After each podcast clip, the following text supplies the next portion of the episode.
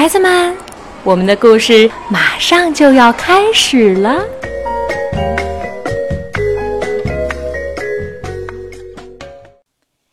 爷爷的打火匣。小时候，我跟爷爷一起生活在一个小山村里。爷爷是大青山上的一位老护林员，他一个人住在山上的小木屋里，常常一年四季都不下山。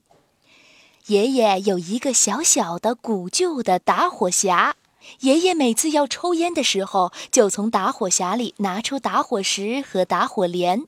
他先把一小团火绒按在火石上，然后用打火镰叮叮地擦了两下打火石，擦出的小火星儿就飞进了火绒里。他再用燃烧的火绒点着了烟锅里的烟沫儿。那时候在乡下，火柴是十分珍贵的东西，也很少有盒装的火柴。我们从镇上的小卖部里买到的火柴都是散装的。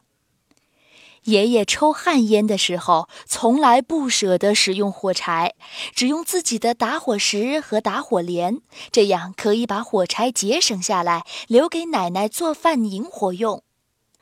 从我记事儿那年起，我就常常提着水罐和竹篮，到高高的大青山上去为爷爷送汤送饭。有时候爷爷背着猎枪遍山转悠去了，我就站在小木屋前的那块大石头上，对着山谷大声呼喊：“爷爷吃饭啦！”整个山谷都在答应我。爷爷出去巡山的时候，都会把打火匣放在小木屋里，因为山林里是不能有半点火星儿的。可是有一次，一只好奇的小狐狸偷偷溜进小木屋，把爷爷的打火匣偷走了。原来，小狐狸曾经看见过爷爷是怎么使用打火石和打火镰的，它很好奇。月亮升起的时候，小狐狸躲藏在黑暗的地方，一边用打火镰叮叮地擦着打火石，一边啊呜啊呜学大老虎叫，吓唬那些到了晚上还不肯回家，在村头玩耍的小孩儿。小孩们看见火星儿，听到怪叫声，都很害怕，纷纷跑回家去了。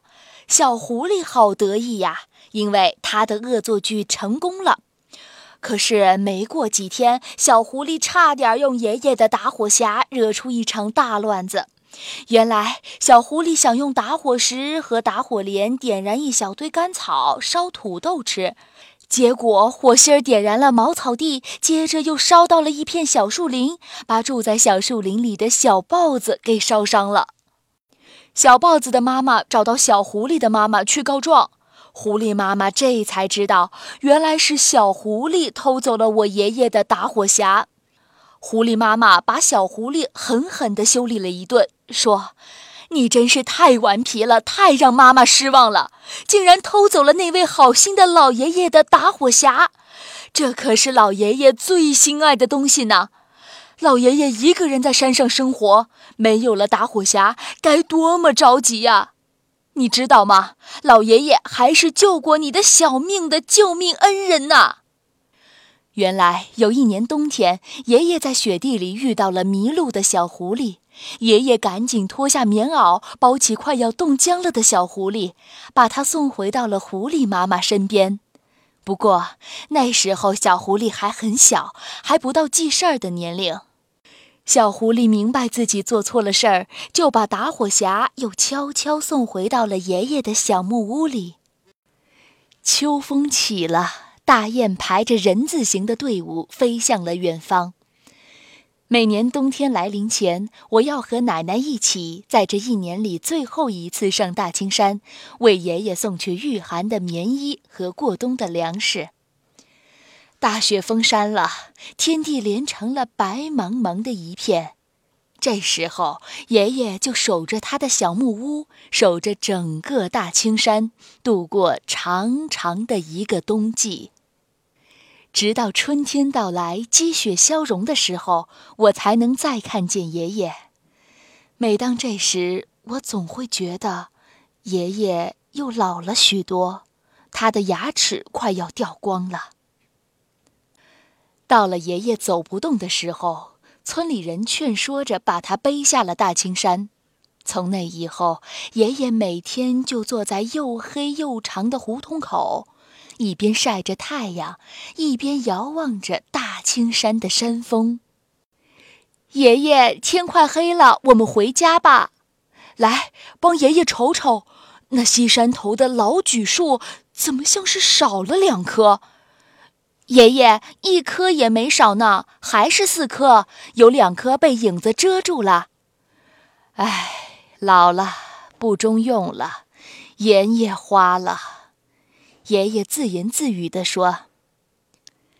不久的一天，爷爷就坐在村边那条又黑又长的胡同口，面对着远处的大青山，永远的闭上了双眼。遵照爷爷的遗愿，我们把他抬上了大青山，埋在他的那座小木屋旁边。我把陪伴了爷爷一生的小小的打火匣，轻轻地放在了他的棺木里。爷爷过世了，大青山上所有的动物都感到十分难过。那只小狐狸跟着他的妈妈站在爷爷的坟墓前，伤心地哭了，就像是自己的亲爷爷去世了一样。从此，爷爷又可以日夜和他的大青山在一起了。爷爷躺在大青山的怀抱里，就像安睡在自己妈妈的怀抱里。小时候，我还没怎么觉得爷爷的打火匣有多么神奇。现在，我早已长大了。可是我发现，就算是在最偏远的乡下的小村庄里，也没有谁再会使用打火石和打火镰了。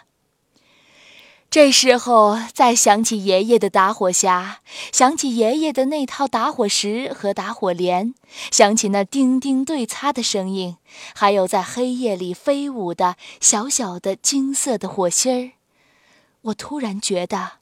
爷爷的打火匣好神奇呀！我深深的怀念我敬爱的爷爷，怀念爷爷的打火匣。